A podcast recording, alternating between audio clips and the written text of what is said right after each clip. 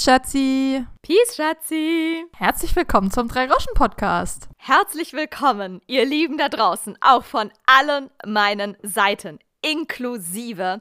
Und Schatzi, ich muss dir tatsächlich eingangs von einer kuriosen Sache erzählen, die mir diese Woche widerfahren ist. Ich kann mhm. schon mal vorwarnen, beziehungsweise Triggerwarnung, es wird gleich nicht lustig. Also es ist leider gar nicht so eine erheiternde Geschichte.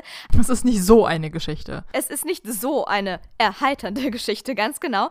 Aber zum einen, Schatzi, ist es tatsächlich eine Premiere. Es ist wirklich etwas, was mir zum allerersten Mal in meinem langen, langen, weisen Leben passiert ist. Und das ist ja schon mal was krasses. Fast 30-jährigen Leben. Genau, wenn man so alt und weise ist wie ich, dass man dann trotzdem immer noch Dinge zum ersten Mal erlebt. Das ist mir wert, das heute euch äh, mitzuteilen. Und es hat auch was mit unserer Podcast-Community zu tun. Deswegen ist es sogar eigentlich meine Pflicht, euch das mitzuteilen.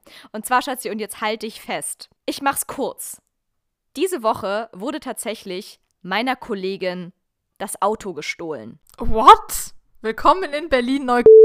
Schatzi, jetzt hast du. Also bitte, das müssen wir jetzt biepen, weil ich wollte hier extra sagen, ich will jetzt hier kein. Äh, hier aus Datenschutzgründen kann ich auch nicht sagen, wo sie wohnt. Du möchtest jetzt keinen Kiez nennen. Ich hätte jetzt nur gesagt, das ist ein Bezirk, der fängt mit N an und sie wohnt auch außerhalb des Rings und den Rest müsst ihr euch jetzt selbst ergoogeln auf dem Twitter-Account von der Polizei in Berlin oder was weiß ich. Es gibt, so glaube ich, gibt es nicht nur einen Bezirk mit N. Ja, das wäre jetzt herauszufinden, ihr Lieben da draußen. Challenge mal an euch alle alle, wie viele Bezirke in Berlin gibt es, die mit N beginnen? Das heißt, du bliebst das jetzt wirklich? Ich bin, äh, ich bin gespannt.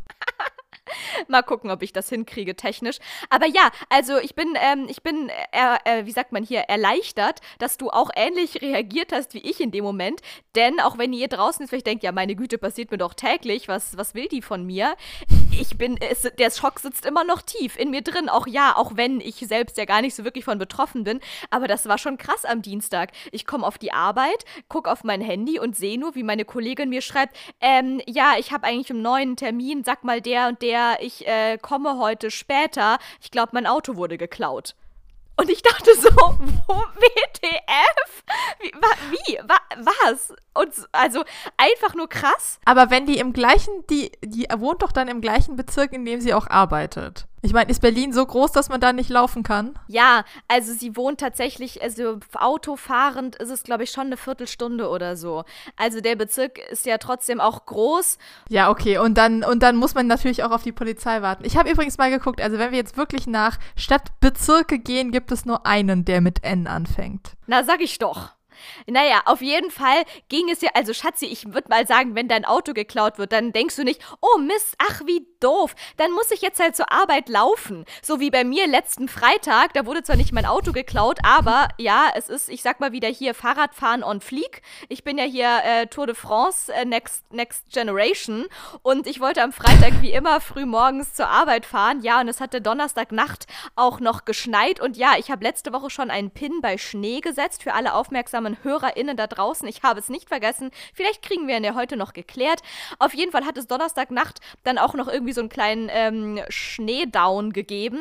Und ich will am Freitag früh ganz normal mit meinem Fahrrad losfahren. Was ist passiert? Gangschaltung eingefroren. Ja, geil. Ich konnte sie wirklich nicht bewegen. Sie war einfach so eingefroren, dass da nichts mehr ging. Aber Fun Fact, meine Lieben, Laura ist, äh, was die Fahrradtechnologie angeht, ein, ein Unicorn und fährt die Nabenschaltung, weil alle anderen, da denkst du halt, ja, Gangschaltung eingeschaltet, ja, bisschen warmes Wasser auf meine Kette und dann läuft das wieder. Nein, nein, nein, wenn bei Laura die Gangschaltung, die Nabenschaltung einfriert, da kannst du ja nichts machen. Also, was willst du da anfangen? Das Fahrrad auseinandernehmen? Das möchte ich sehen. Äh, that's the point. Das finde ich sehr süß, dass du mich als äh, Einhorn bezeichnest. Ja, ganz genau. Ich bin quasi ja. ein, ein, Fahrradfahrendes Einhorn. So sieht es aus. Dementsprechend war das auch nichts mit Losfahren da am Freitag früh, weil ich wirklich mein Fahrrad nicht benutzen konnte. Ich hätte quasi acht Kilometer im ersten Gang durch Berlin fahren können. Also, da kann ich auch wirklich gleich laufen, ganz ehrlich. Letztens ist es mir übrigens passiert, da ist sie beim Fahren eingefroren.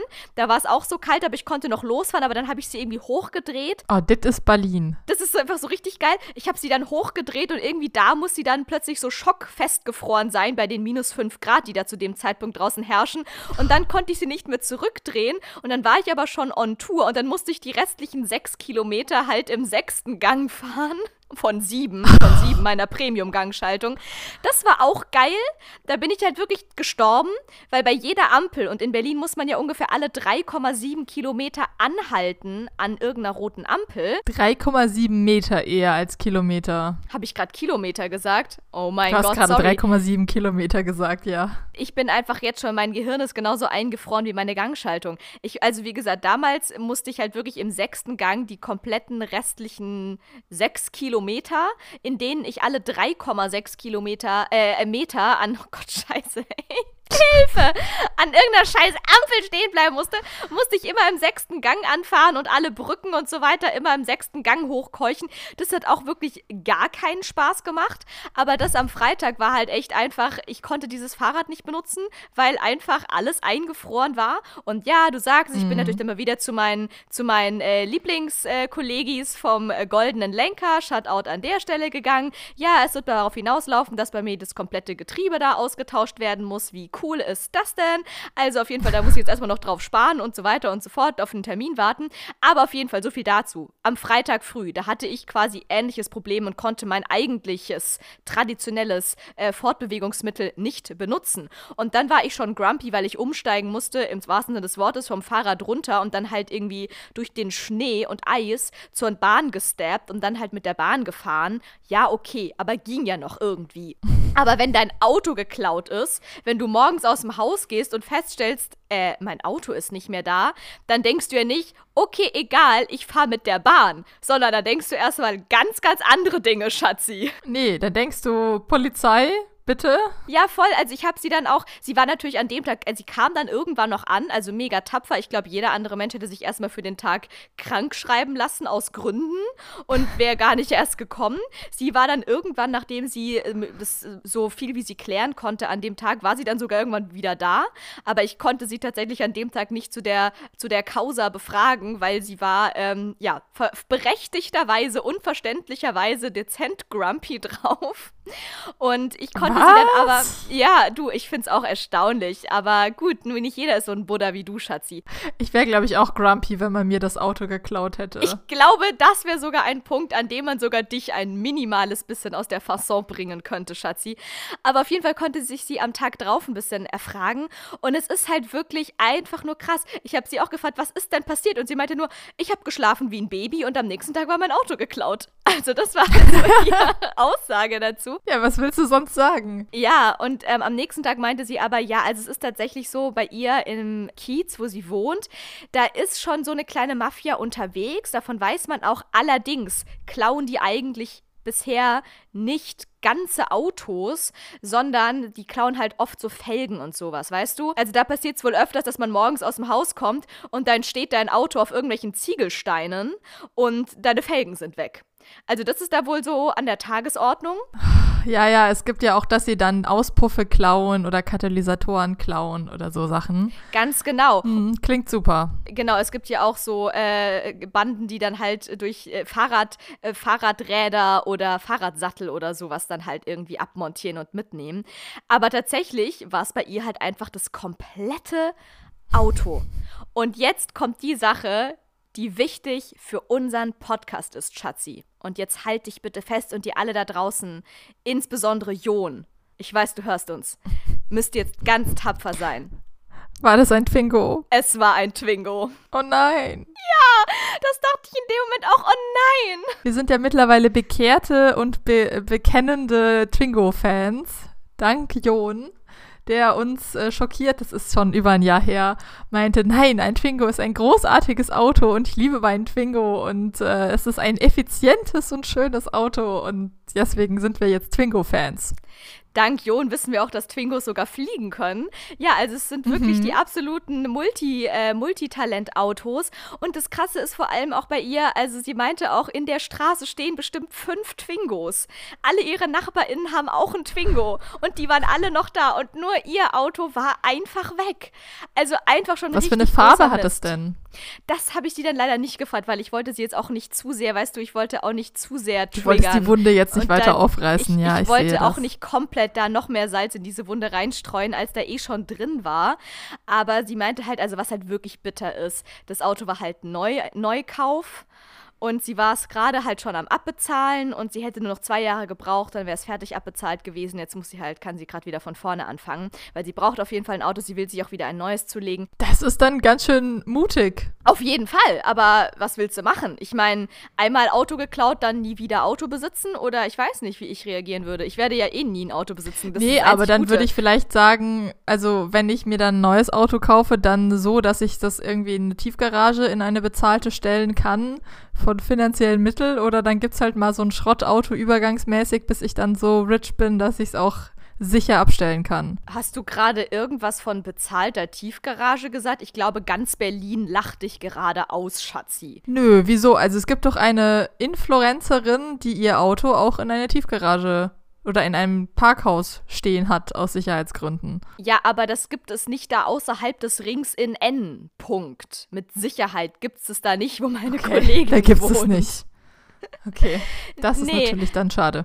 Nee, also wenn alle BerlinerInnen ihr Auto in irgendwelche Tiefgaragen stellen würden, du, dann äh, bräuchten wir noch ein zweites Berlin irgendwo nebenan, bräuchten wir noch so eine extra Stadt. Dann wäre endlich mal Platz auf den Straßenparkplätzen. Das hätte auch sein Gutes. Ja, das wäre natürlich der Burner. Ich bin eh für hier autofreies Berlin. Aber das ist eine andere Geschichte und eine andere Initiative. Die hat wenig zu tun mit der Mafia, die da irgendwelche Twingos in N klaut. Also es ist schon wirklich krass und vor allem mich, mich hat es halt wirklich auch nachträglich beschäftigt, weil ich muss halt wirklich sagen, ja, ich werde jetzt dieses Jahr 30 und trotzdem erlebe ich zum allerersten Mal in meinem Leben, dass jemandem in meinem nähesten Bekanntenkreis das Auto geklaut wird. Hast du das schon mal erlebt, Schatzi? Nee, ich hatte schon, dass eine Kommilitonin ins Auto eingebrochen wurde. Auch relativ nah an der Uni, so Fenster eingeschlagen und dann die Sachen rausgeklaut. Ist aber Gott sei Dank kein Computer oder sowas dabei. Das habe ich schon erlebt. Da kriegte ich dann nur so ein Foto von einer, von einer eingeschlagenen Autoscheibe und war so, ich komme später zur Vorlesung. Ich war so, okay, cool. Ich drück die Daumen. Aber dass das Auto einfach weg ist, also es ist ja auch geil, dann rufst du bei der Polizei und sagst, mein Auto ist weg. Und dann sagen die, okay, wie viel Drogen haben sie gestern genommen in Berlin? Dann sagen sie, kein, ich bin mir sicher, dass es geklaut wurde. Dann sagen, ja gut. Das stimmt, das war bei ihr tatsächlich auch so. Sie hat dann auch erzählt, also klar, so viel zu ähm, erstmal, man, man, man stellt fest, das Auto ist nicht da. Sie hat gar nicht sofort die Polizei angerufen. Sie hat erstmal natürlich die komplette Straße abgesucht, weil sie dann doch dachte, und das ist ja natürlich der Klassiker, man hat dann das am Ende ich aber auch machen. ballert, wo man sein Auto abgestellt hat und traut quasi seinem eigenen Gewissen nicht mehr. Sie ist wirklich erstmal komplett auf und ab gelaufen, aber dann hat sie gemeint, manchmal vergisst sie wirklich, wo es, also klar, kann man ja auch manchmal ja, ja, nicht komplett erinnern, wo es steht, aber genau an dem Tag konnte sie sich sogar total gut dran erinnern, weil sie sich noch genau erinnert hat, dass sie schon zu Hause war und ihr dann einfiel, dass sie nochmal was aus dem Auto holen muss, weil da was Wichtiges drin lag. Gott sei Dank hat sie das davor noch rausgeholt. Und dann ist sie nochmal zum Auto gelaufen, hat es rausgeholt und kann sich deswegen auch nochmal doppelt an den Weg von ihrer Wohnung zu der Stelle, wo das Auto geparkt war, und wieder zurück erinnern. An diesen Weg kann sie sich erinnern. Und dann, nachdem sie das Auto auch wirklich sonst nirgendwo gefunden hat, hat sie sich auch ähm, nochmal erkundigt. Und zwar kann man wohl irgendwie bei Google Maps oder was das ist, kann man sich da den Standort äh, anzeigen lassen, wo man das Auto geparkt hat. Irgend so eine App gibt es da, wo der Parkplatz vom Auto angezeigt wird. Also kommt aufs Auto an. Es gibt sicher moderne Autos, die irgendwie sich mit GPS einwählen und man das dann nachverfolgen kann. Dein Handy könnte sich ja auch, wenn du das dein Handy, die Überwachungsfunktion deines Handys eingeschaltet hast. Aber ich meine, wenn es ein neues Auto war, dann hat es vielleicht dieses GPS-Tracking und sagt, hier war ich, hier bin ich, hier komme ich dann hin.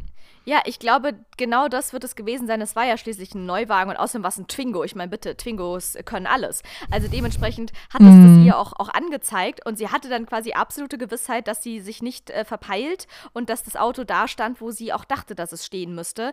Dann hat sie aber erstmal sämtliche Abschleppdienste von Berlin angerufen. Das muss auch lustig gewesen sein, um da zu fragen, ähm, ob da vielleicht, vielleicht möglicherweise ihr kleiner Twingo gelandet ist. Was aber auch irgendwie unwahrscheinlich äh, von Anfang an war, weil ihr Auto steht da immer und warum sollte es heute da nicht stehen dürfen? Sie hat nichts falsch gemacht und drumherum standen ja auch noch alle Autos. Also, ne, wenn es jetzt irgendwie ein Parkverbot gewesen wäre, dann wäre sie ja auch nicht die einzige gewesen, die da abgeschleppt worden wäre oder so. Also es war von Anfang an schon irgendwie ziemlich klar, dass die Scheiße am Dampfen ist und dann hat sie halt doch bei der Polizei angerufen, ist da hingefahren, hat es gemeldet und so, aber Das Einzige, was man jetzt machen kann, ist, glaube ich, halt irgendwie so ein bisschen Versicherungsgedöns abpuffern. Aber ansonsten hat sie auch gemeint, mein Auto, das ist bestimmt irgendwo schon in einem ganz anderen Land und bestimmt schon in alle Einzelteile zerlegt. Also das wird sie mit Sicherheit nicht nochmal wiedersehen. Ja, ich meine, was greift dann die Versicherung? Kriegt man das dann irgendwie erstattet? Ich meine, wenn du eine, eine Haft, ist das eine Haftpflicht? Das ist eine Hausrat? Fragezeichen. Haftpflicht ist es doch, oder? Bei Verlust und Diebstahl oder so? Also, das ist wirklich eine sehr gute Frage. Äh, nee, warte mal. Ich habe doch, glaube ich, auch eine Hausratversicherung abgeschlossen letztes Jahr. Und da hat der Typ mich auch abgefragt, ob ich ein Auto habe, ob ich ein Fahrrad habe, ob ich sonst irgendwas Wichtiges habe, was man versichern muss. Genau, für Fahrraddiebstahl kannst du dich, dann bei Hausrat ist das, dass du Fahrraddiebstahl und sowas mitversicherst. Ich weiß aber nicht, ob dann auch, weil ich weiß immer, dass ich gesagt nein, ich habe ich hab kein Auto, ich habe auch keinen Kinderwagen, ich habe nichts, was man irgendwie versichern könnte. Weißt du, was unten im Gang steht oder so? Ja, ich habe ein Fahrrad. Aber dann dachte ich mir, ganz ehrlich, ich will nicht, dass jetzt jemand auf. Oh nein, ich will das gar nicht im öffentlichen Podcast sagen, weil hier dann Karma, Karma fights back oder wie sagt man? Ich habe es nämlich nicht integriert in meine Versicherung. Ach, Schatzi, weil ich dachte. Mach doch sowas. Also, ich sag das jetzt auch im öffentlich-rechtlichen Podcast und äh, weiß, dass eine Freundin von mir, dass das Fahrrad geklaut wurde und dass die Versicherung ihr, glaube ich, mehr gezahlt hat, als das Fahrrad äh, gewesen wäre und die einfach ein nagelneues Fahrrad ersetzt hat, als es geklaut wurde und sie voll den, voll den guten Deal damit gemacht hat hat. Ja, ich glaube, bei meinem Fahrrad würde es sich langsam auch lohnen, weil so viel, wie ich da jetzt gerade anfange rum zu reparieren, könnte ich mir auch bald einfach ein komplettes neues Fahrrad zulegen. Ähm, mhm. Ja, auf der anderen Seite denke ich aber halt so, das wäre schon sehr viel mehr gewesen auf diesen Versicherungsposten obendrauf. Und dann dachte ich mir, naja, okay. ob ich jetzt irgendwie drei Jahre lang diese Versicherung zahle oder drei Jahre lang das zur Seite lege und mir in drei Jahren dann von dieser gesparten Versicherung dann auch eh ein neues Fahrrad kaufen könnte. Also, ne, irgendwie so im Verhältnis gedacht ja, also es wäre schon wirklich sehr viel mehr gewesen an der Versicherung, ähm, wo ich dachte, ich weiß nicht, ob das sich lohnt. Aber ja, okay, vielleicht könnt ihr euch ja mal und könnt ihr uns da noch mal mehr sagen, wie sich das verhält. Äh, alle für alle Tipps da draußen, ähm, für alle Leute da draußen Tipps, wie man irgendwie am besten sich versichern kann, falls da doch das Auto geklaut wird, weil ich finde es einfach so krass. Das sind halt so Sachen, mit denen rechnet man nicht. Man denkt immer, ja, warum sollte mir das passieren? So, vor allem wenn man vorsichtig ist. Das Auto war ja jetzt auch nicht, das stand ja nicht rum mit offenen Türen und da steckte der Schlüssel und dann hat man hier so bitte klau mich, stand da auf diesem Auto drauf. Das war ja ganz normal. Nee, aber da steckst du ja dann halt leider nicht drin und dann bist du, stehst du da und denkst dir, ja, Mist. Jetzt ist irgendwie mir dass die Scheiße passiert, um es mit deinen Worten zu sagen. Das ist wohl wahr. Und da fällt mir ein, wurde dir nicht auch mal ein Fahrrad geklaut, Schatzi? Ja, in der Tat. Ceo, mein Zebra-Fahrrad, wurde mir geklaut. Eiskalt. Und da warst du ja quasi auch selbst dran schuld, weil du hast dieses Fahrrad einfach zu schön angemalt, dass die natürlich dann dachten, das Fahrrad nehme ich mit und nicht die drei anderen klapprigen Rostteile da links und rechts nebendran. Aber das war ja genauso ein klappriges Rostteil. Also für den Kontext, Leute. Ich bin ähm, ausgezogen zu Hause und habe gesagt, ja, ich nehme jetzt nicht mein teures Fahrrad von zu Hause mit. Steht übrigens acht Jahre später immer noch zu Hause. das teure Fahrrad. Sondern ich nehme ein altes, das alte Fahrrad von meiner Mutter, mal das irgendwie an und äh, nehme das mit. Da, da, war ich ja zwischen Abitur und Studium und hatte Zeit für sowas. Und dann habe ich mit meiner besten Freundin dieses Fahrrad angemalt. Und zwar als Zebra. Das war vorher, glaube ich, schon weiß und dann haben wir da mit Kreppband wirklich, damit die Ränder auch äh, ausgefranst sind, haben wir da ein Zebra draus gemalt. Das war eine schöne Aktion. Ja, und dann habe ich dieses Fahrrad mitgenommen. Das war wirklich so 30 Jahre alte Schrottlaube, aber hübsch angemalt. Und da hatte ich auch total Ghetto einfach eine, eine dicke Kette mit einem Vorhängeschloss dran. Dieses Vorhängeschloss hättest du auch mit jeder Nadel aufgekriegt. Also es war nicht wirklich safe, aber das war ja bei dem Fahrrad auch egal. Und dann habe ich dieses Fahrrad an der S-Bahn ab abgestellt, weil ich mit dem Fahrrad immer zur S-Bahn gefahren bin. Und dann wurden mir schon eines Tages, wurden mir schon die Griffe geklaut, was total bescheuert war, weil das war auch so, so altes, durchgelatschtes Gummi, wo du quasi fast klebrige Hände von gekriegt hast, die zu benutzen. Da hatte ich keine Griffe mehr. Dann habe ich halt irgendwie für 5 Euro neue Griffe gekauft im Internet. Und dann eines Tages war dieses Fahrrad weg dann haben die es wohl irgendwie, ich weiß nicht, ob sie es aufgeflext haben oder das, das Schloss einfach abgetreten haben und haben dieses Fahrrad geklaut. Und das, dass es nicht schon negativen Marktwert hatte, ist alles. Also das hat keine 10 Euro mehr gebracht, aber wer weiß, wo die das dann hin verschiffen. Und dann bin ich aber auch konsequenterweise losgezogen und habe mir auf dem nächsten Fahrradflohmarkt in Köln einfach ein neues ja, da war, wie viel habe ich dafür gezahlt? 50 Euro oder so. Das war schon verhältnismäßig teuer. Ein neues Fahrrad geklau geklaut, genau. Gekauft. Ich habe es gekauft. Mittlerweile wüsste ich, in Bonn zum Beispiel gibt es von der AWO, glaube ich, da kannst du dein altes Fahrrad abgeben, dann polieren die das ein bisschen auf und dann verkaufen die das da aber auch für relativ billig, so zwischen 30 und 80 Euro oder so. Kannst du dir auch so alte, in Anführungszeichen, klapprige Fahrräder kaufen, so als Studenten, die kannst du dann auch am Bahnhof stehen lassen mit gutem Gewissen und wenn sie weg sind, sind sie halt weg. Genau so ein Fahrrad habe ich mir dann auch gekauft, bis da die Schaltung, also das Kabel zur Schaltung komplett durchgerostet war und dann habe ich es ersetzt durch das billigste ganz okay, was du kaufen kannst. Ja, schon krass, wo man sich wirklich fragt, wieso werden so ultra klapprige Teile gekauft. Aber ich glaube halt wirklich, es sah einfach zu schön aus, Schatz. Geklaut, meinst ich du? Ich glaube, es habe ich. Oh, ganz. Leute, mein Gehirn, mein Gehirn ist definitiv irgendwo in diesem Berliner grauen äh, Nieselwetterregen komplett eingematscht.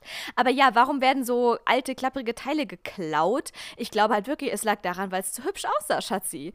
Es war einfach zu schön. Ja, es haben alle gesagt gesagt, dass sie denken, ah, das, das sieht wohl gut aus und deswegen wurde Theo dann geklaut. Ich weiß es auch nicht. Ich hoffe, Theo hat noch ein glückliches, langes Leben geführt. Hoffen wir es mal. Wer weiß, auf welchem krassen Vintage-Channel es dann noch irgendwie doch vertickt wurde zu Höchstpreisen, weil es einfach so ein geiles, retro-hübsches Do-it-yourself-Fahrrad war. Mit seinen zweieinhalb Gängen. Ja, ja, genau.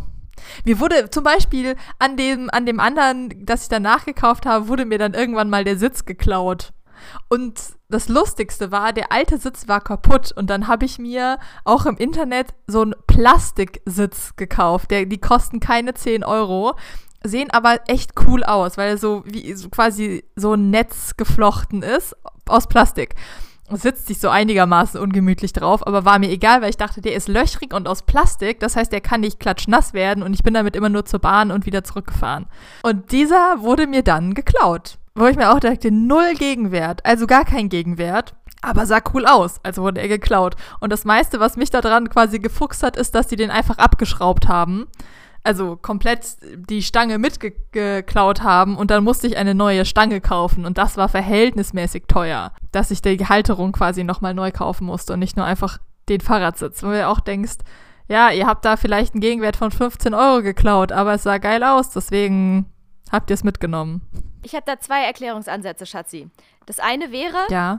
die wollten wirklich nur die Stange und haben halt dann noch den dranhängenden Sitz ja, ich glaub, noch gerade so mitgenommen. Das andere wäre natürlich, und da sind wir wieder auch bei der restlichen Gesellschaft angekommen, da sind wir wieder bei Fake it until you make it angekommen und hier äh, Schönheitsfilter, die Stars. Sobald was geil aussieht, denkt man auch, das muss auf jeden Fall ganz wertvoll und toll sein. Also, das ist ja, ja das, was unsere Gesellschaft ausmacht. Immer schön nach außen hin äh, blenden. Hauptsache, es sieht gut aus. Du, auch wenn diese Person strunzdumm und scheiße asozial ist oder dieser Sitz eigentlich überhaupt gar nichts kann, außer einigermaßen fancy sie aussehen, tja, dann findet man trotzdem es äh, extremst hochwertig. Das heißt, es könnte natürlich auch die krasse Hipster-Mafia sein, die da bei dir durch Köln streunt und alles mitnimmt, was irgendwie nach geiler Retro-Scheiße aussieht. Nee, das war bei mir oben im Bergischen. Dann ist es halt die Hipster-Mafia, die irgendwie noch äh, clever ist und denkt, ich klaue doch das hier nicht im Hipsterviertel, da falle ich ja sofort auf, sondern da gehe ich doch mal irgendwo raus und gucke nach den wahren Retro-Sachen, die da so rumstehen. Und apropos Retro-Sachen, da möchte ich jetzt einmal noch ja. kurz einhaken, um hier auch ein bisschen weg von unserem kriminellen Content, den wir hier jetzt schon die erste halbe Stunde du rausgeballert haben. Ja. Also jetzt wisst ihr ja alle ganz genau Bescheid über alle Teile, die uns jeweils von unserem Leben geklaut wurden, beziehungsweise KollegInnen von mir und Schatzi. Aber ich habe ja tatsächlich noch zwei Shutouts ausstehen, die ich diese Folge unbedingt machen muss, die ich versprochen habe, die ich ausgeschrieben habe und ich halte natürlich mein Wort wie immer.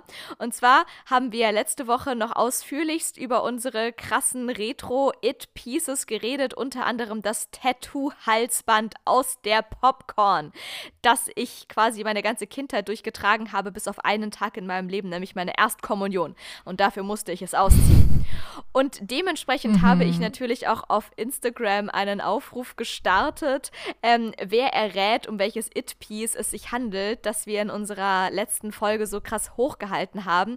Habe dazu auch ein wirklich, Leute, herzzerreißendes Foto gepostet von unserer Dreier-Kindergarten-Krabbelgruppen-Grundschulgang, auf dem sich drauf befinden natürlich Ehrenfrau Sandra, Schatzi und ich in den stylischsten Kinderklamotten, die man nur tragen kann im Sommer auf diesem Ja, Bild. ich gucke auch total amüsiert. Habe ich auf dem Bild eigentlich eine Brille an oder war das wieder so ein Fall von ich trage keine Brille und gucke deswegen, als würde ich die Welt hassen? Ich glaube, wir haben da sogar alle Sonnenbrillen auf oder so, weil es ist auch im Ach, Sommer. als und wir ob ich gucken alle ziemlich irritiert in die Kamera. Schatzi, Sch- Schatzi macht mal Faktencheck und ich erkläre euch mal so weiter, Ja, äh, um Moment. welche Shutouts es sich handelt. Und so habe ich dann äh, dieses Foto gepostet und drunter geschrieben, hier kleines Quiz an euch alle. Ähm, wer das It-Piece errät, um das sich es in der neuen Folge handelt, der, die ähm, gewinnt das exklusive Shutout in der nächsten Folge. Und zwei Tipps dazu. Der erste Tipp ist, es ist äh, ein ultimatives It-Piece, was es unter anderem als Packungsbeilage in der Bravo oder Popcorn gab. Und Nummer zwei, es ist schwarz aus Plastik und passt scheinbar der Meinung einiger, aber auch nur weniger Leute nach, nicht zum äh, mega, mega fancy weißen Erstkommunionsoutfit von Laura. So, und dann Wohl eher unsere, unsere Eltern insgesamt. Ja, natürlich. Es wäre ein familiärer Skandal gewesen. Ich wäre schon im Alter von acht Jahren enterbt worden, weil ich mein komplettes Erstkommunions-Outfit damit komplett gecrashed hätte. So, auf jeden Fall ähm, müssen wir jetzt an zwei Leute Shutouts rausschicken, die das natürlich sofort erraten und erkannt haben. Und der, das erste Shutout geht natürlich raus an Ehrenfrau Grete, die nicht nur einfach äh, reingeschrieben hat, um was für ein It-Piece es sich handelt. Nein, sie hat sogar noch Tipp 3 rausgehauen, nämlich Tipp 3. Heutzutage kaufen es sich Hipster, Hipster-Kids Mitte 20 extremst überteuert irgendwo auf Vinted, womit sie natürlich absolut recht hat, wo ich denke, ja klar, jahrelang selbst Hipster gewesen. Schon im Alter von acht Jahren hatte ich die It-Pieces am Start. Ich muss auch sagen, diese, dieses pinke T-Shirt, was du aus diesem Foto trägst, ist definitiv jetzt auch wieder in auf Vintage. Und das Outfit könnte man so tragen. Du trägst äh, kurze Jeanshose, also Jeans-Shorts, ein pinkes T-Shirt, wo irgendwas, ähm, irgendwas drauf ist. Das kann ich nicht sehen. Ist es ein surfende Barbie? Ich weiß es nicht. Sie trägt dieses Band und mein Highlight, Laura besaß. Also wir tragen beide Mützen, die unsere Eltern uns aus ir irgendwie gekauft haben, in Kombination. Ich habe eine dunkelblaue Mütze gekriegt, wo Tigger, Winnie Pooh und Ferkel drauf sind. Fand ich sehr geil. Und Laura hat eine Jeans-Cap bekommen mit Gänseblümchen und Tweety drauf. Und diese Mütze wäre jetzt wirklich unter Hipstern der heiße Scheiß. Schatzi, du siehst dieses Bild nur von vorne. Ich möchte noch das Geilste sagen, was diese, das ist also eine Basecap. Es ist eine Jeans Basecap mit diesem Oh ja. Entchen-Dings und diesen Gänseblümchen vorne Tweety. drauf gestickt. Und hinten, und jetzt kommt's noch viel krasser, hinten, da wo das quasi zusammenläuft und dann dieses Loch ist und dann dieses, dieses Band, was quasi die Mütze auch noch so variabel an den Kopf anpassbar macht. Ihr wisst alle, wovon ich rede.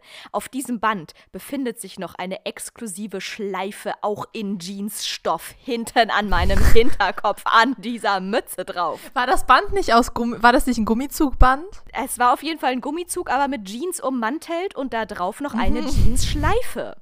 Also wie quasi ein Scrunchie mit Schleife auch noch hinten an dieser Mütze dran. Ich, also ich fand sie total grausig. Ich hätte sie auch never ever getragen. Also ich wollte sie auch niemals erben. Dieses Ding. Winnie Pooh for Life.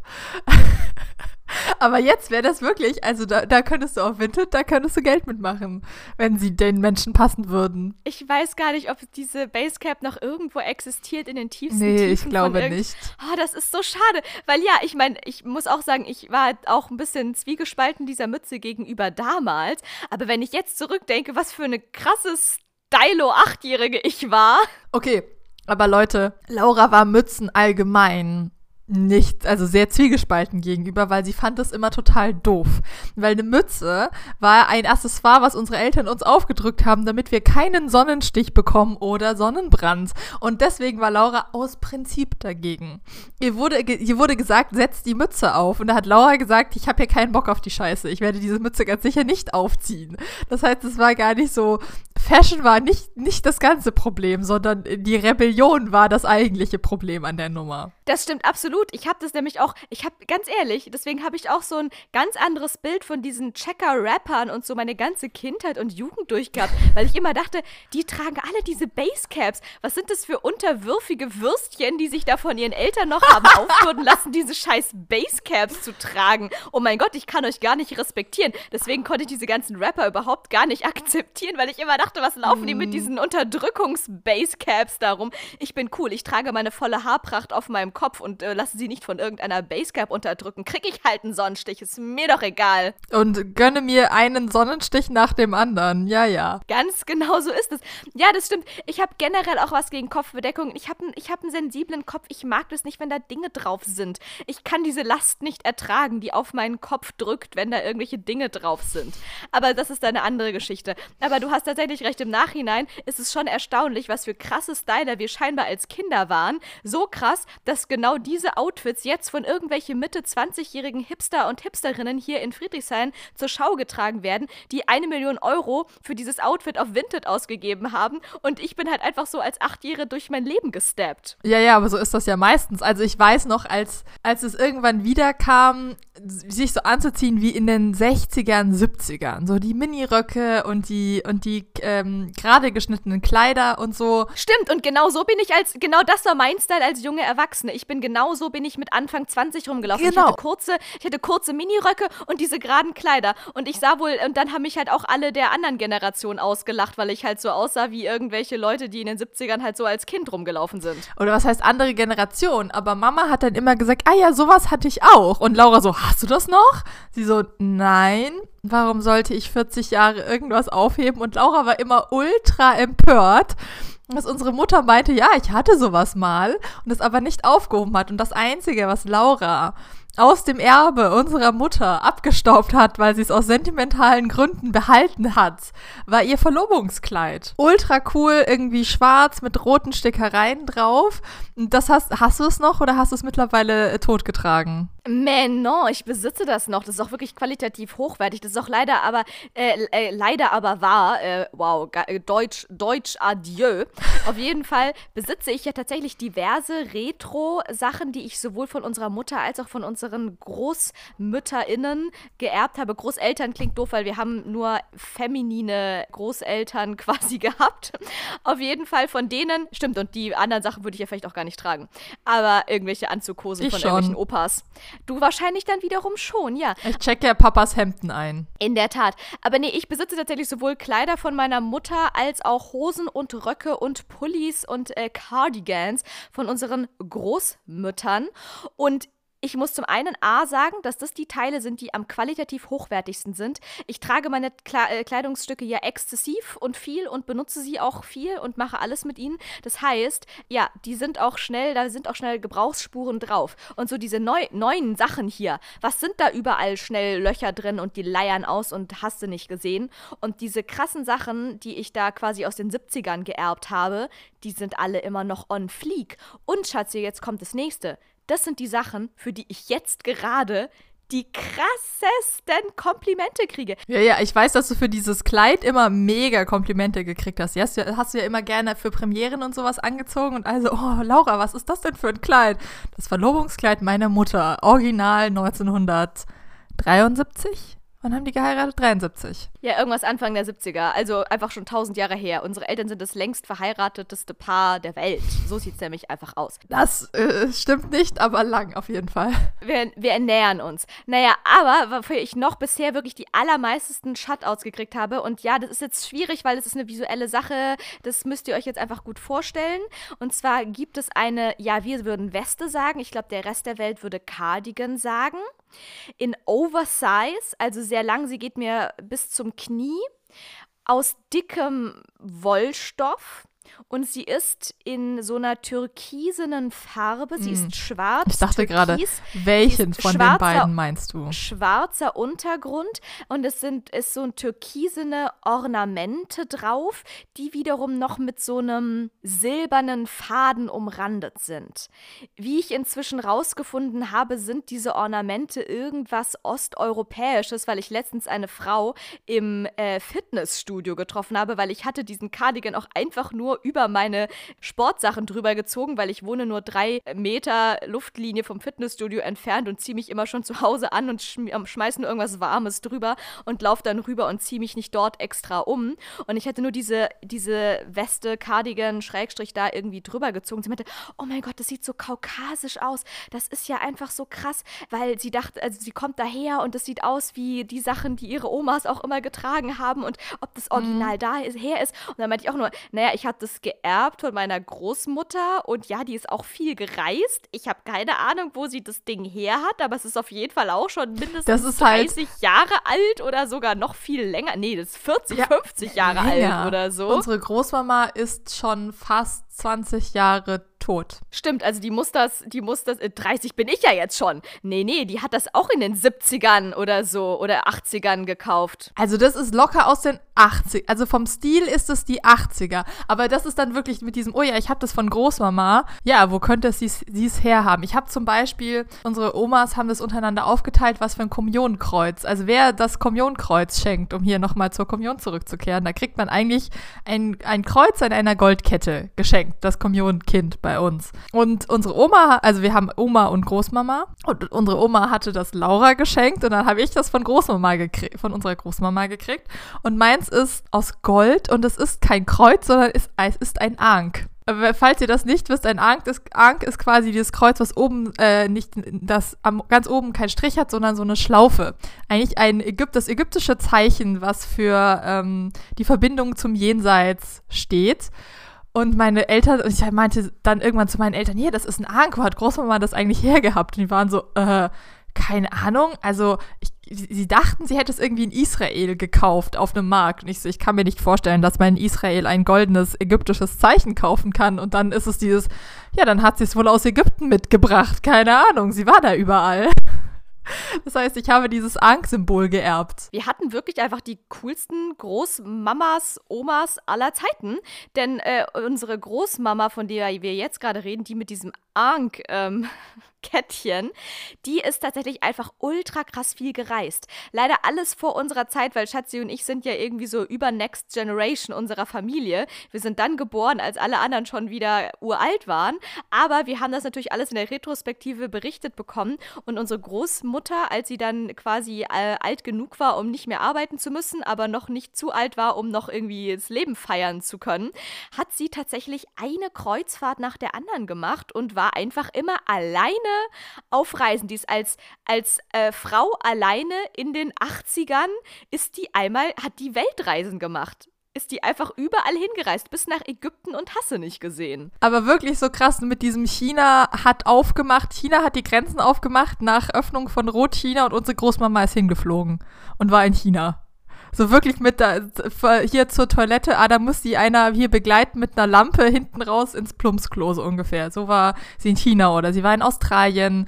Kreuzfahrten und unsere Mutter, wir, die haben dann den Schmuck geerbt und das ist ganz viel Schmuck aus Ägypten, aus Mexiko, kein, also wirklich echter Silberschmuck aus Mexiko, der irgendwie so rein ist, dass man das nicht mehr mehr löten kann und keine Ahnung. Also sehr, sehr viele coole Sachen, wo, wo Stories dahinter stecken, wo das denn jetzt überall von der Welt her ist.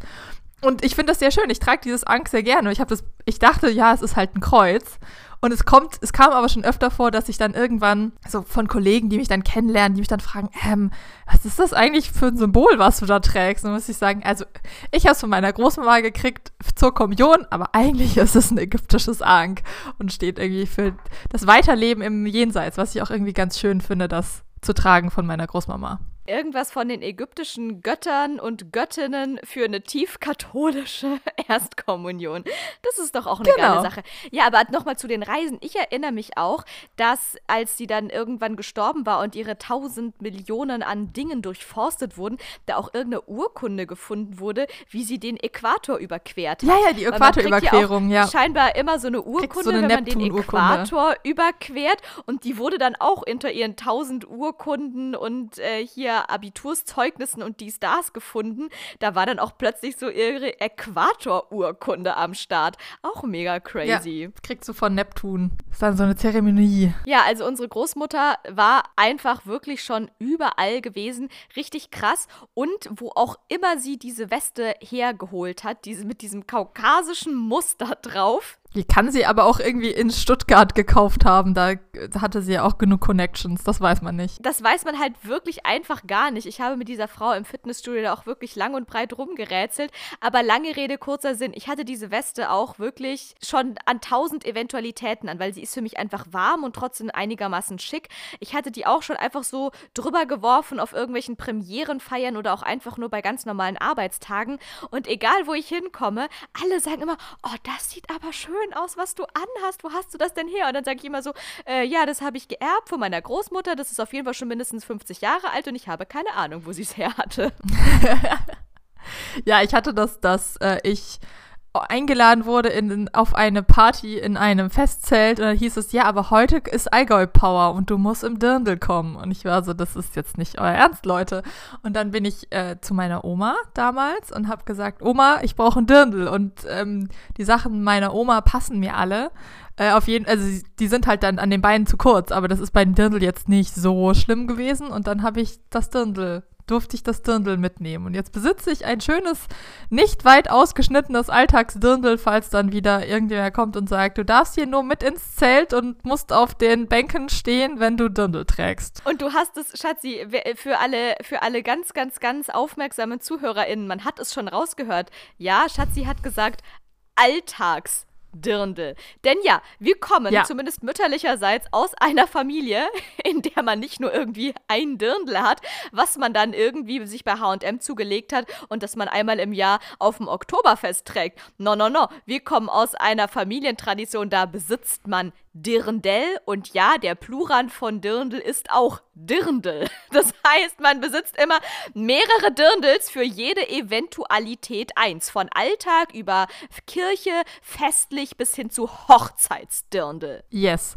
Ähm, das Festtagsdirndl habe ich nicht mitgenommen. Das wäre nämlich lila gewesen und das war einfach nicht so mein Style. Das hat, glaube ich, unsere Cousine mitgenommen. Ich glaube, sie hat es wirklich mitgenommen, ja, weil ich glaube, das ist auch einfach extremst kostbar. Das würde ich auch nicht bei Allgäu Power ja, irgendwo auf der Bierbank anziehen Nein. wollen, Schatzi. Das ist wie wenn Never. du dein Brautkleid dann in, irgendwie ins Berghain anziehst. Okay, da würdest du auch nicht reinkommen mit, aber trotzdem, das ist einfach zu schade dafür. Ja, und ich fühle mich auch einfach in dem Dirndl, das ist halt dann hochgeschlossen. Also das ist nicht irgendwie mit Balkonett und da muss die oben, da, das Dirndl geht nur so viel, dass ganz viel Bluse rausguckt und die Brüste rausfallen. So, es geht halt dann bis zum normalen Rundhalsausschnitt und da fühle ich mich dann noch am wohlsten mit einem Kleid. Ja, also ihr merkt schon, wir sind eigentlich kleidungstechnisch in irgendwelchen anderen Jahrzehnten hängen geblieben. Weil ich habe auch so das Gefühl, alles, was ich mir neu zulege, das überzeugt mich nicht so sehr wie die alten Retro-Sachen, die ich dann noch in irgendwelchen Kleidersäcken auf dem Dachboden finde oder so. Irgendwie hat es dann immer noch mehr Charme. Meine Lieblingshandtasche habe ich doch dann irgendwann mal auf dem Speicher gesehen, also auf dem Dachboden bei unseren Eltern und war so, Mama, was ist das für eine Handtasche? Ah, die ist auch uralt, die habe ich mir irgendwann Ende der 70er mal gekauft. Die ist aus so Leinen mit Lederumrandung. Ich so, kann ich die haben? So, klar.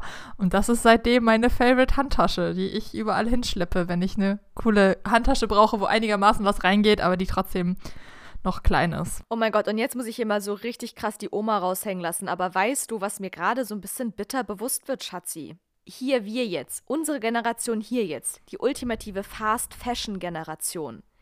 Wir werden später nie so Kleider und Klamotten und Kleidung haben, dass wir die in 50 Jahren noch an unsere übernächste Generation weitergeben können. Wenn du jetzt nur Fast Fashion kaufst. Weil meine Fast Fashion Sachen, die fallen ja jetzt schon auseinander, nachdem ich sie zwei Jahre getragen habe. Die werden definitiv in 50 Jahren nicht mehr annähernd nochmal aufgetragen werden können. Aber was wir ja auftragen, sind ja immer schickere Sachen. Irgendwie eine gute Strickweste, äh, eine Strickjacke oder ein Dirndl oder einen teuren Pulli oder so. Und unsere, unsere weibliche Verwandtschaft, unsere Familie, die, die legten ja auch immer sehr viel Wert auf gute Kleidung. Und das, was wir da jetzt dann auch erben, ist ja auch einfach teuer. Gewesen. Das heißt, wenn du jetzt darauf achtest, was teures und hochqualitativ hochwertiges zu kaufen, dann könntest du das auch sicher weitergeben. Vielleicht habe ich da zu wenig Expertise mit, weil ich einfach selten sehr, sehr teure Kleidung kaufe, was daran liegt, dass ich selten sehr, sehr viel Geld übrig habe. Aber ist es so, dass heutzutage irgendwie die Sachen dann wirklich auch noch qualitativ hochwertig sind? Weil, wenn ich mich dran erinnere, was ich da, was da in letzter Zeit für Skandale aufgedeckt wurden, dass dann letzten Endes, ob ich jetzt irgendwie das 5-Euro-Shirt von HM kaufe oder das 50-Euro-Shirt von Zara, dass es doch beide derselbe Fast-Fashion-Shit-Schrott ist. Aber ein Shirt ist ja auch eher ein Verschleißprodukt als ein Pulli. Naja, zum Beispiel, ich besitze einen, einen Wintermantel Unsere Mutter nennt es Duffelcoat. Ich weiß nicht, ob das der richtige Begriff ist. Mit so Hornknöpfen, die man so mit ähm, so Hornverschlüssen, die man mit so zwei Seilen drumherum zumacht. Und den habe ich, da habe ich meine Mutter genervt, ich möchte einen Wintermantel haben. Das war irgendwie zwei Jahre bevor diese Art von Mantel in wurden. Das heißt, wir waren in jedem Laden und haben dann am Ende im, in, im teuren Boutiqueladen den nur von einer teuren Marke gefunden. Der war schon so an der obersten Grenze, was unsere Mutter meinte, sie möchte dafür ausgeben. Ja, sag die Zahl. Ich glaube, der hat 160 Euro gekostet, 170 oder so. Ja, das ist ja noch nicht mal so viel. Weil, Schatzi, ich habe hier doch auch, ich habe hier so einen geilen Laden bei mir nebenan. Und da kaufe ich auch immer meine Winterjacken. Und da habe ich mir auch damals meine erste Winterjacke in Berlin gekauft, weil ich dachte, ich bin hier im Berliner Winter in der sibirischen Aber du Schneise missbrauchst Kleidung ja auch. Ja, das ist es, glaube ich, auch wieder. Ich bin hier einfach, ich weiß auch nicht, was in mir drin steckt. Ich bin eine Person, ich mache alles kaputt, was ich anfasse. So sieht's aus. Weil ich habe tatsächlich da auch, ich kaufe Winterjacken auch nur in qualitativ hochwertig im Laden meines Vertrauens direkt nebenan. Schaut an dieser Stelle, der heißt Heimat und ich fühle mich dort auch wie zu Hause. Und da kaufe ich auch immer sehr gute Winterjacken, ähm, die auch immer irgendwas zwischen 100 und 200 Euro kosten und die trage ich dann auch auf. Und ich sag's dir, nach vier Berliner Wintern war der so, dass ich dann an Weihnachten nach Hause kam und unsere Eltern so krass hart die Krise gekriegt haben auf diesen zerschlissenen Wintermantel, dass ich noch am 24. Dezember an meinen Ohren lebendig in die Stadt gezerrt wurde von unserem Vater mit Schatzi im Schlepptau. Die habe ich gerade noch, wenn ich in den Ohren gezogen wurde, habe ich sie noch so am Kragen gepackt und hinter mir hergeschmissen. und dann musste, wurde ich gezwungen, mir eine neue Jacke, die dann dem, auch, dem Moment auch ganz günstig und alles war zu kaufen. Hauptsache irgendeine neue Jacke, die besser war als dieses ranzige tote Tier, was ich da irgendwie noch an mir dran hatte, mit dem ich da ankam nach vier Berliner Wintern. Und danach hat wirklich unser Vater leibhaftig diesen Wintermantel, der sehr qualitativ hochwertig war, aber einfach nach vier Berliner Wintern schlimmer aussah als äh, die tote Ratte bei mir in der Kloschüssel. Naja, vor allem vier Laura-Wintern. Und der, die Laura-Winter, genau. Es gibt doch mal einen Unterschied zwischen Berliner Winter und Lauras Berliner Winter. Also für Kleidung auf jeden Mantel Fall, weil das wurde literally an, der wurde an, am Kragen nach oben gezogen und dann feierlich im Restmüll versenkt von unserem Vater am 24. Dezember, Dezember 2000 und wann war das? Äh, 18, 18 oder so. Und das war halt wirklich eine qualitativ extremst hochwertig gute Jacke. Die hat mir auch vier, fünf Jahre lang besten Dienst erwiesen. Aber danach war sie fünf. einfach so runtergerockt wie, ja, wahrscheinlich waren es fünf. Ziemlich sicher waren es fünf. Aber danach war sie einfach so runtergerockt wie irgendwie der schlimmste Straßenhund irgendwo in Rumänien nach äh, am Ende seines Lebens. Gut, ich habe diesen zehn Jahre alten Mantel immer noch und der sieht immer noch echt gut aus. Und ich habe damit auch schon sehr viel Dinge erlebt. Naja, aber Laura, dieser Mantel, der war einfach löchrig. Und der war löchrig, weil du eine Tasche hattest und ja sehr schwungvoll unterwegs bist. Und hinten an dieser Tasche sich wohl ein Reißverschluss befand. Diese Tasche hat sich auch übrigens, Laura hat es auch geschafft, eine Liebeskind-Berlin-Tasche in ihre Einzelteile zu zerlegen. Und durch diesen Reißverschluss am hinten dieser Tasche und Lauras schwungvolle durch die Stadt laufen für 15 Kilometer am Tag, hat sie einfach Löcher in diesen dicken Leinenstoff gerieben. Und da war es dann Ciao Kakao. Und was Laura mit Ärmeln anstellt, das ist mir immer noch unklar, aber Laura muss einen Ärmel nur angucken und ähm, hat Löcher reingemacht. Also Schatzi, was ist da los? Jetzt habe ich mal wirklich eine Frage ans Universum, weil ja, ich, egal wie gut die Sachen sind, die ich halt kaufe, die sind irgendwann verschlissen. Und mit irgendwann meine ich so drei bis fünf Jahre und mit äh, zerschlissen, verschlissen meine ich am Arsch wirklich einfach kompletto, kompletto finito. Lebe ich. Ich möchte darauf hinweisen, ja. dass es da mal eine Zeit gab, wo irgendeiner aus meiner Familie, nämlich meine große Schwester, einen mehr oder weniger größten äh, Zwergenaufstand gestartet hat, dass es ja nicht sein kann, dass sie Sachen für zwei Jahre trägt und da gar nichts drankommt und ihre böse kleine Schwester sie dann auftragen muss, weil sie nichts Neues kriegt und dann wagt, dass da Löcher und Dreck drauf kommt. Das ist passiert. Ich möchte es nur gesagt haben. Ja, diese Zeit ist sehr lange her. Sie ist äh, noch länger her als die Zeit, in der ich aussah wie die Hipster heutzutage und irgendwelche Popcorn-Halsbändchen trug. Das war wirklich noch so äh, Kindergarten-Grundschulzeit. Aber ja, inzwischen, Schatzi, was ist da los? Lebe ich einfach intensiver als alle Menschen um mich herum? Ich glaube oder ja. Warum zerschleißen alle meine Dinge, die ich an mir habe, seien es gute Taschen oder wirklich gute Wintermäntel oder sehr gute Winterschuhe? Warum sind die nach vier bis fünf Jahren in ihre Einzelteile zerlegt? Ich glaube, du lebst einfach intensiver. Ja, wenn, wenn das die richtige Antwort ist, dann machen wir das so. Nein, jetzt mal ohne Scheiß. Was ist deine Erklärung dafür, Schatzi? Dass du manchmal etwas ähm, grob bist mit Dingen, wenn sie dich gerade in dem Moment nerven. Und du und vielleicht ja dann auch irgendwie, das ist mir jetzt egal. Ich möchte, dass es jetzt so ist und dann äh, machst du dir keine, keine Gedanken darüber, ob das jetzt äh, Konsequenzen hat, wenn da jetzt irgendwas Spitzes aus der Sache raussteht und du das jetzt über deine Jacke ziehst oder nicht. Naja, aber was soll ich tun? Das eine ist die Tasche, das andere ist die Jacke. Ich muss hier irgendwie zusammentragen. Ich kann ja nicht die Tasche auf meinem Kopf tragen oder so, Schatzi. Also, Das stimmt. Und was du halt auch hast, du hast nicht dieses, okay, ich repariere es, bevor es zu schlimm wird, sondern du ignorierst es dann, bis es sich in alle Einzelteile aufgelöst hat. Weil wenn jetzt zum Beispiel ein Loch in deinem Handschuh auftaucht, dann könnte man ja dieses Loch im Handschuh stopfen, bevor es zu groß wird. Aber Laura trägt den Handschuh, bis der Handschuh quasi äh, sich in Einzelteilen von ihrer Hand schält. Und dann ist es halt auch too late. da habe ich jetzt mal eine Frage an euch alle da draußen. Wer von euch, und ich meine wirklich jeden Einzelnen für euch, ihr fühlt euch jetzt bitte alle angesprochen. Wer von euch sitzt noch zu Hause und stopft Socken und näht Knöpfe an und repariert irgendwelche Handschuhe? Hand aufs Herz und die Herzin. Wirklich wahr. Und es stimmt nicht, dass ich habe hab letztens erst, vor zwei Wochen, habe ich einen ganzen Knopf angenäht. Ich habe einen Wow. Knopf Also, angenäht.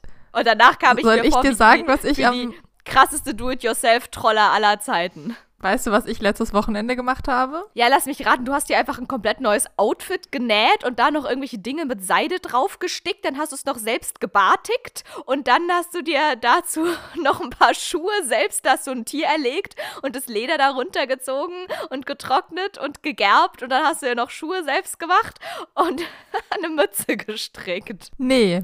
Aber ich habe den Reißverschluss in meiner Winterjacke, in meiner Skijacke ausgetauscht, weil der kaputt war. Am Arsch, da muss ich nur unsere Mutter zitieren, die ich auch irgendwann letztens mal gefragt habe, ob sie mir irgendwo einen Reißverschluss reparieren kann. Dann hat sie gesagt, nee, Reißverschluss reparieren, das ist so scheiße und knifflig und kompliziert und am Ende wird's nur Kacke und außerdem kosten so Reißverschlüsse richtig scheiße viel Geld. Da macht's mehr Sinn, das einfach neu zu kaufen. Ja, aber bei einer 130 Euro Skijacke, einen 10 Euro Reißverschluss einnähen, wenn man die Skills hat, habe ich das dann gemacht. Aber das ist für mich so ein Fall von hier äh, gegen Fast Fashion und ich versuche halt, das ist auf Instagram sehe ich das immer, dass es die krasse Revolution ist und oh mein Gott und versucht Sachen zu reparieren und das ist total wichtig. Und ähm, was mich am meisten amüsiert hat, ist irgendwie, bevor ihr was kauft, dann achtet auf die 30er-Regel. Kauft etwas nur, wenn ihr sicher seid, dass ihr es mehr als 30 Mal tragen werdet. Und ich frage mich dann immer, wie sind andere Menschen drauf? Also ja, ich habe schon Dinge gekauft, die habe ich vielleicht fünfmal getragen. Aber das ist dann irgendwie ein Ballkleid. Oder ein fancy Jumpsuit, den ich halt dann zu einer Hochzeit oder zu einer Gala oder sowas anziehe.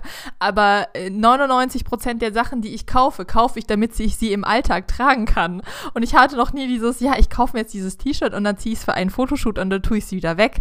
Aber das ist das, das schockiert mich dann, dass, es, wo, dass man das Menschen wohl sagen muss.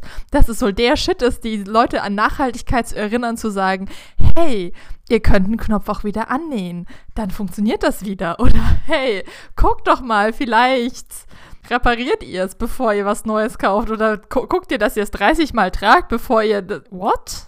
Okay, alles klar. Okay, gut, danke, dass du das gerade erwähnt hast. So ganz random nebenbei, bevor du mich vorhin voll hart krass gedisst hast vor allen Menschen da draußen, Schatzi. Denn ich habe die Erklärung. Also, weil ich habe tatsächlich von dieser komischen 30-Regel noch nie in meinem Leben gehört. Und ich habe auch noch nie in deinem Leben davon gehört, weil es auf mein Leben zu 0,0% zutrifft. Na, Laura hat die 300-Regel. Ich habe die 30 Millionen Regel, Leute. Weil, also jetzt wirklich so viel dazu. Ich kaufe eine Sache, weil ich sie wirklich dringlichst brauche. Stichwort Winterjacke, Stichwort Schuhe, Stichwort Tasche. Und dann benutze ich dieses eine Teil, weil ich nur dieses eine Teil habe, immer. Wenn ich eine Winterjacke habe, dann trage ich die im Winter und ja, der Winter beginnt bei mir Ende September und der geht bis Anfang Mai. Das, so lange geht hier der harte Berliner Winter. Jetzt wisst ihr Bescheid. So lange dauert der harte Berliner Winter hier. Und so lange trage ich meine Winterjacke inklusive meiner Winterstiefel, meinen Rucksack oder meine Tasche oder was ich halt gerade habe als ein Teil, in dem, das ich an meinem Körper trage und dem ich meinen halben Hausstand transportiere, weil eigentlich bin ich in mir drin, bin ich Mary Poppins. Das wissen wir ja alle. Also wirklich Hausstand. Also wenn jetzt, wenn ihr Laura fragt, hast du mal, hast du, hast du, zu, hast du zufällig ein Duct Tape dabei, dann sagt Laura ja selbstverständlich selbstverständlich. Oder du kannst Laura zu jeder Tage, du kannst wahrscheinlich mit Laura in den Club gehen und fragen, ob sie mal einen Textmarker hat und sie wird ihn aus ihrer Tasche ziehen. Indeed, so ist es. Ich habe einfach alles immer in den tiefsten Tiefen unten in meiner Tasche mit drin. Ich Isolierband, natürlich habe ich fünf verschiedene Farben Isolierband dabei. Ich bin Mary Poppins. Jetzt ist es raus. Ich habe es sehr lange geheim gehalten, aber ich bin quasi, ich bin die Reinkarnation von Mary Poppins. Naja, auf jeden Fall, ja, ja. ich habe für alles eine einzige Sache. Ich habe ein paar gute Schuhe und eine gute Winterjacke und einen Rucksack. Und das benutze ich immer. Und wenn ich das dann fünf Jahre am Stück immer getragen habe, dann ist das natürlich auch durch. Und wenn es andere Leute gibt, die halt so 20 Paar Winterschuhe haben und dann eh nicht wie ich jeden Tag äh, 10 hier 30.000 Millionen Schritte laufen bis zum Weißen See und wieder zurück, sondern halt das irgendwie vielleicht dann nur einmal bis zur S-Bahn schaffen und wieder zurück oder am Wochenende nur auf dem Sofa liegen, ja, dann ist es mir auch klar, warum die Sachen bei anderen nicht so krass verschleißen wie bei mir. Ja, vielleicht ist das das Ding. Aber trotzdem reparieren vielleicht vorher. Ja, okay. Gut, wenn ich mal ganz viel Zeit habe, mache ich mal vielleicht irgendeinen so kleinen Volkshochschulkurs, so einen Do-it-yourself-Volkshochschulkurs, den wird doch bestimmt den Hipster-Hain bestimmt auch angeboten, wo man dann lernt, wie man Socken stopft und Knöpfe annäht. Aber was ich auch noch gerade dazu sagen möchte, was mich auch immer wieder aufs Neue schockiert, inzwischen gucke ich es ja nicht mehr so exzessiv, weil ich ja keinen Fernsehen mehr habe, aber früher, damals, als ich da noch zu Hause in familiären Gefilden war und man sonst nichts Besseres zu tun hatte, als hier ähm, Trash-TV zu gucken, da haben wir auch eine Zeit lang sehr gerne Shopping Queen geguckt. Und da wird doch auch immer am Anfang, wenn die Leute so vorgestellt werden, so steckbriefmäßig, ist immer auch eine der sehr wichtige Angabe auf diesem Steckbrief Steckbrief parallel zu Name, Wohnort, Alter und so weiter, wie viel Budget man im Monat für Kleidung ausgibt oder für Shopping allgemein. Und da waren Zahlen dabei, also die übersteigen mein Jahresgehalt, Leute. Okay, gut, ich übertreibe vielleicht ein bisschen, aber da waren wirklich Zahlen dabei, da dachte ich, ja, äh, das verdiene ich. Also, ähm, ich, ähm, ich, also, oder das ist meine Miete. Also wirklich, also das, das stimmt wirklich. Also ich sag's, wie es ist, da waren halt wirklich Zahlen zwischen 200 und 500 Euro dabei pro Monat, wo ich denke, ey, das ist die Hälfte meines Gehalts und das zahle ich an Miete und dann habe ich noch nicht meinen Kühlschrank gefüllt und äh, auch noch nicht irgendwie mein Fahrrad repariert. So. Und ich einfach, es ist außerhalb meines Ermessens zu verstehen, wie man einfach 500 Euro im Monat für Shopping ausgeben kann. Ich gebe das halt wirklich im Jahr für Shopping aus und dann halt für die anderthalb guten Winterschuhe und Jacken, die ich halt gerade brauche und zwischendurch vielleicht noch ein Fast Fashion T-Shirt von äh, hier, ich sag den Namen nicht, aber also ja, ja. das sind halt wirklich, glaube ich, echt nochmal ganz andere Dimensionen. Also ich mache, ich habe mal kurz meine Statistik aufgemacht in meiner Finanz-App. Ich habe mal kurz die Statistik aufgemacht, wie viel Geld ich für Bekleidung im Jahre 2021 ausgegeben habe. Und die Summe beläuft sich auf 184 Euro im Jahr. Und da war eine relativ teure neue Regenjacke dabei.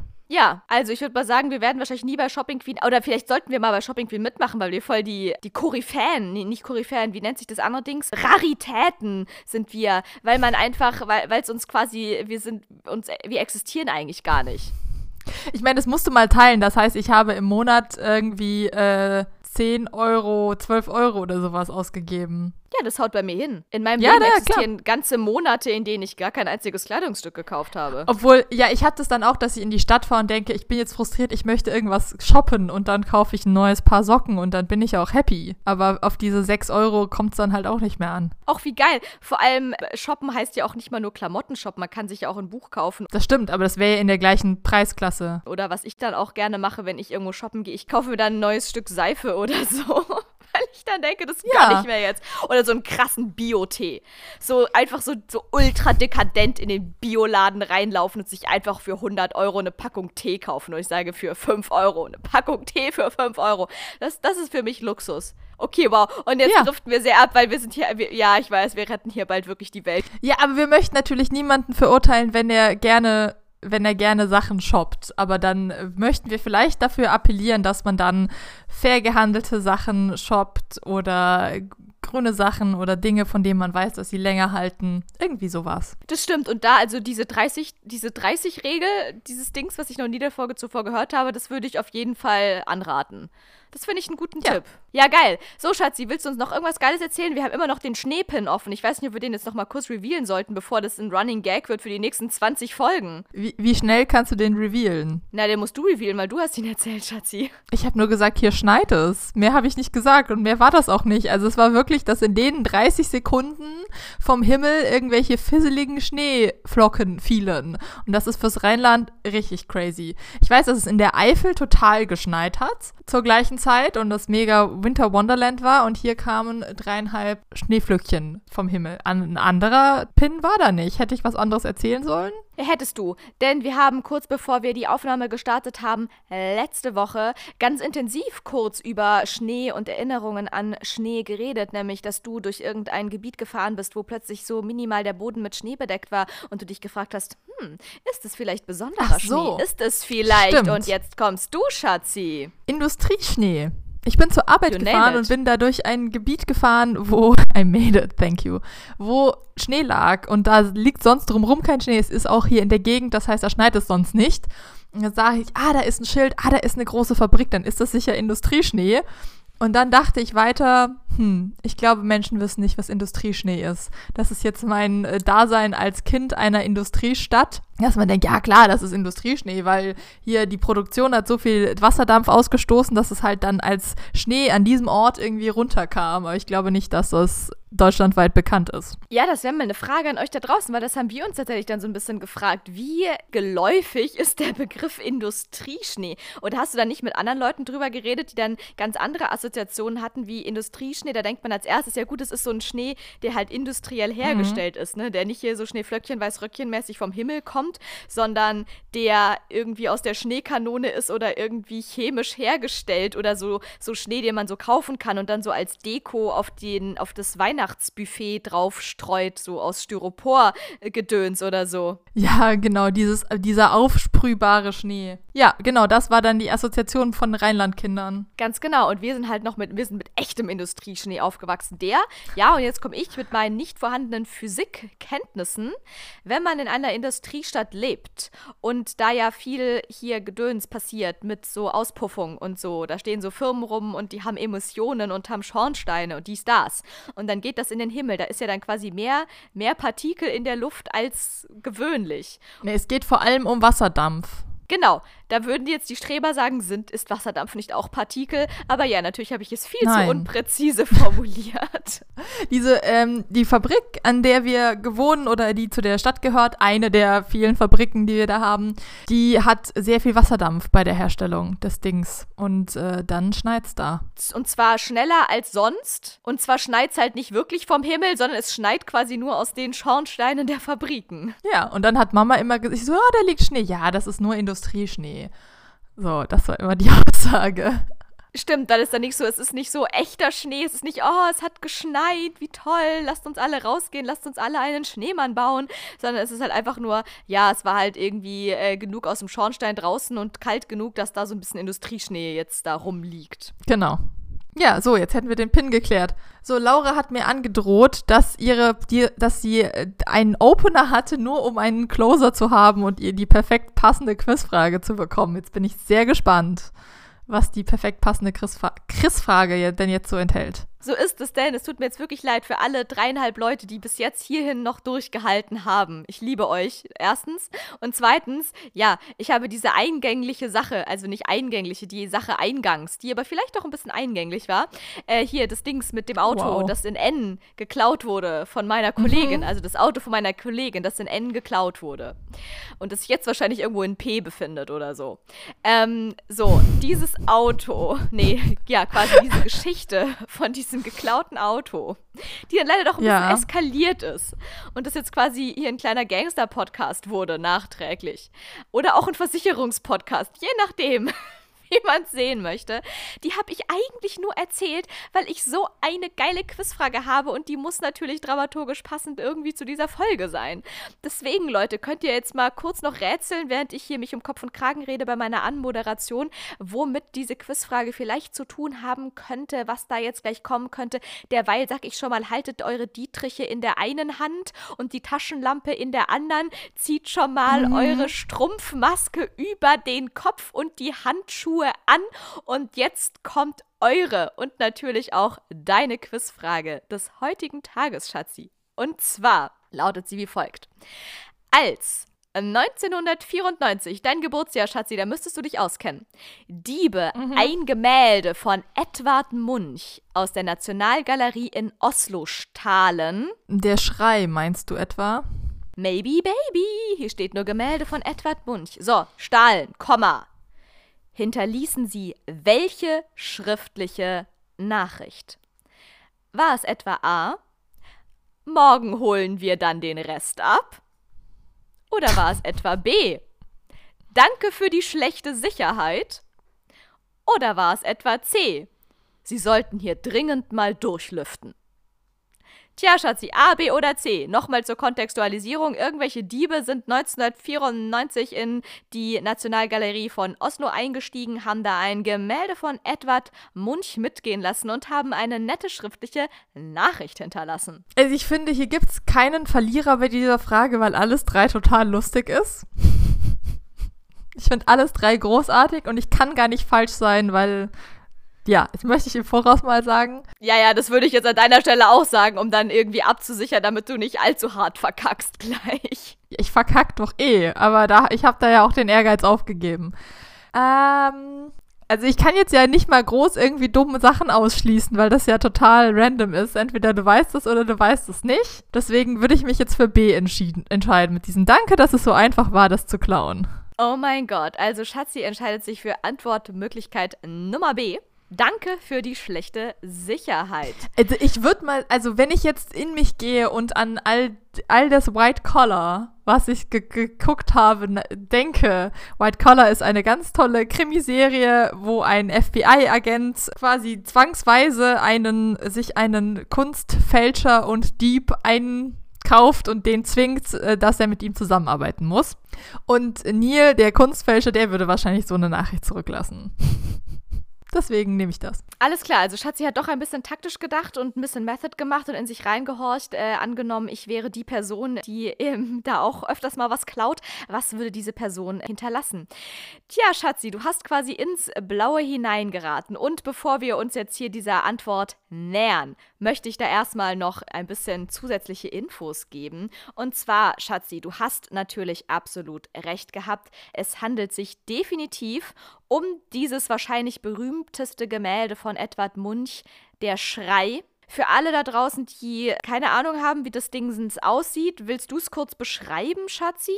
Ich glaube, es, ist, es gehört zum Surrealismus. Es ist quasi, ich beschreibe es mal als Brücke wo ein äh, ganz falschfarbiger Himmel, also der Himmel ist, glaube ich, rot-gelb oder so, und davor steht ein Wesen, ein Mensch, der sieht so ein bisschen aus wie die Scream-Maske. Es kann sein, dass die Scream-Maske davon beeinflusst ist. Es quasi oben sehr rund und dann lange der Mund nach unten ähm, mit so, so einem schwarzen Oval, was den Mund bildet. Und dann hat er so links und rechts die Hände an dem Gesicht dran und brüllt quasi. Also es ist, Ja, habt ihr sicher alle schon mal irgendwo gesehen. Laura wird es euch, nehme ich mal an, auch auf Instagram posten. Das sowieso, aber für die jetzige Verständlichkeit ist natürlich wichtig. Also ja, es ist wirklich ein sehr eindringliches Bild. Es wird, glaube ich, auch oft als äh, Symbol so für irgendeine psychische Krankheit verwendet oder so, weil es halt wirklich, du guckst es an und kriegst schon irgendwas zwischen Depressionen und Panikattacken, wenn du dieses Bild nur siehst, weil es sehr, sehr viel Leid und Trauer ausdrückt. So, aber es ist halt auch sehr genial, dementsprechend auch sehr kostbar, denn Schatzi, was würdest du, was würdest du schätzen, wie teuer dieses Gemälde ist? Ah, es wird schon ein paar Millionen haben. Aber genau weiß ich nicht. Drei? Was sagst du? Drei Millionen. Okay, alles klar. Schatzi bietet drei Millionen. Wer von euch da draußen bietet mehr, schreibt's in die Kommis. So, jetzt kommt's. Denn nämlich, um die Brisanz hier ein bisschen höher zu heben, wie krass diese Aktion war, von der wir gleich äh, berichten werden. So, hat hier, ich habe hier natürlich mal wieder investigativ ein kleines Artikelchen rausgesucht und da steht tatsächlich drin so viel zum Wert von diesem Gemälde. Es kommt nie auf den Markt, deshalb ist sein Wert nicht definierbar. So viel schon mal dazu. Wie zum Beispiel bei der Mona Lisa. Da kann man auch nicht sagen, wie kostbar die Mona Lisa ist, weil die wird nie verkauft. Deswegen kann man auch gar nicht sagen, wie viel man jeweils dafür zahlen können würde. So, diese Nationalgalerie, die hat das quasi geerbt. Das ist Kulturerbe Norwegens. Die Franzosen würden zum Beispiel auch nicht den Eiffelturm verkaufen. Ja, good point. So. Ja, ja, also die Norweger sind da ja auch sehr äh, straight. Also die würden auf so kapitalistische Ideen, glaube ich, nicht kommen.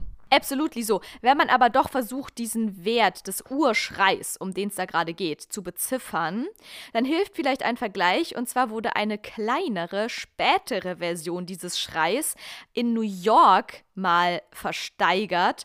Und da hat sie ganz kleine, schlappe 119 Millionen Dollar eingebracht. Also erstmal so viel dazu. Also ich, ich sage jetzt nichts zu ähm, irgendwelchen arbiträr hochgetriebenen Preisen auf dem Kunstmarkt, aber ich, auch ein Ding, was ich nicht verstehe. Absolutely. Und so, und jetzt kommen wir mal zur Auflösung dieser Frage. Es handelt sich also um ein unfassbar unbezifferbar teures Exemplar, was die äh, Diebe da haben mitgehen lassen. Und jetzt zitiere ich mal aus meinem investigativ recherchierten Erklärungsartikel. Da steht nämlich folgendes. Umso erstaunlicher, dass der Kunstdieb Paul Enger vor 20 Jahren über eine einfache Trittleiter und durch ein Fenster in den ersten Stock der Nationalgalerie gelangte. Innerhalb von nur 50 mhm. Sekunden hing er das kostbare Kunstwerk ab und machte sich aus dem Staub.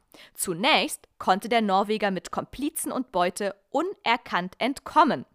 Übermütig ließ er am Transport noch eine Postkarte zurück. Doppelpunkt Anführungszeichen. Vielen Dank für die schlechte Bewachung. Und jetzt kommt auch die Erklärung dafür. Und nämlich, und Leute, solltet ihr mal jemals wo einbrechen wollen, jetzt kommt der ultimative Lifehack. Ein Drittel von Norwegens Polizei war da gerade bei der Winterolympiade im 170 Kilometer entfernten Lillehammer im Einsatz. Damals hatte man einfach noch wesentlich schlechtere Sicherheitsvorkehrungen, hat dann irgendwie der Typ aus dem Museum gesagt. Aber ich meine, ganz ehrlich, wenn ein Drittel der kompletten Polizei der Nation einfach mal bei irgendeiner so komischen Winterolympiade am Start ist, na klar, es ist der perfekte Zeitpunkt und dann einfach mal da irgendwo ins Museum einzusteigen und irgendwo ein 200 Millionen Euro schweres Teil abzuhängen. Einzusteigen im wahrsten Sinne des Wortes. Hat es eigentlich wiedergebracht? Ja, und jetzt kommt's halt, weil das Problemchen an der Sache ist, so genial diese Aktion war, so dumm war sie halt auch gleichzeitig, denn die Sache ist, ich zitiere weiter, den Schrei können sie ja gar nicht verkaufen. Selbst wenn sie ihn zu Hause haben, können sie ihn nirgendwo anbieten. Diese ganzen berühmten Werke sind durch ihre Berühmtheit glücklicherweise auch geschützt. Denn stell dir mal vor, irgendwo bietet dir dann das Original vom Schrei an. Ja, sorry, excuse me, dann fliegst du aber mal sofort auf, ne? Also du kannst es ja, das ist ja einfach so Obwohl, krass. Obwohl, ich glaube, jetzt hier von wegen wahnsinniger Kunstmarkt, ich glaube, ich behaupte das mal, dass es sicher irgendwelche sehr reichen Menschen gibt, die sich denken, auf dem Schwarzmarkt, ich will das Ding bei mir haben. Und dann hänge ich mir das irgendwo in meinen Safe tief unten und weiß, dass es mir gehört. Und es ist mir scheißegal, ob es jemand geklaut hat oder nicht. Also ich, ich, ich könnte mir vorstellen, dass es da irgendwie auf dem Schwarzmarkt Le Leute mit sehr viel Geld geben, die sagen, das wäre mir jetzt egal und aus dem Ich möchte das besitzen heraus trotzdem etwas so Berühmtes unter der Hand kaufen würden, damit sie es haben. Also ich, ich glaube, das ist gar nicht, also es ist sicher nicht einfach, aber es ist schon krass abwegig, also es ist nicht krass abwegig zu sagen, irgendwer wird es schon kaufen wird, wollen. Okay, da hast du auch wieder recht. Das ist eigentlich ein guter Punkt. Nur leider hat Paul Enger das dann irgendwie so ein bisschen verkackt, denn er hat es nicht verkauft bekommen an keine Oligarchen und Oligarchinnen der Welt, auch wenn ich nicht weiß, ob es sowas gibt. Naja, auf jeden Fall hat er das einfach nur irgendwo versteckt und knapp drei Monate später konnte man ihn tatsächlich fassen, weil er dann doch dummerweise von einer kleinen feinen Überwachungskamera gefilmt wurde bei der Aktion.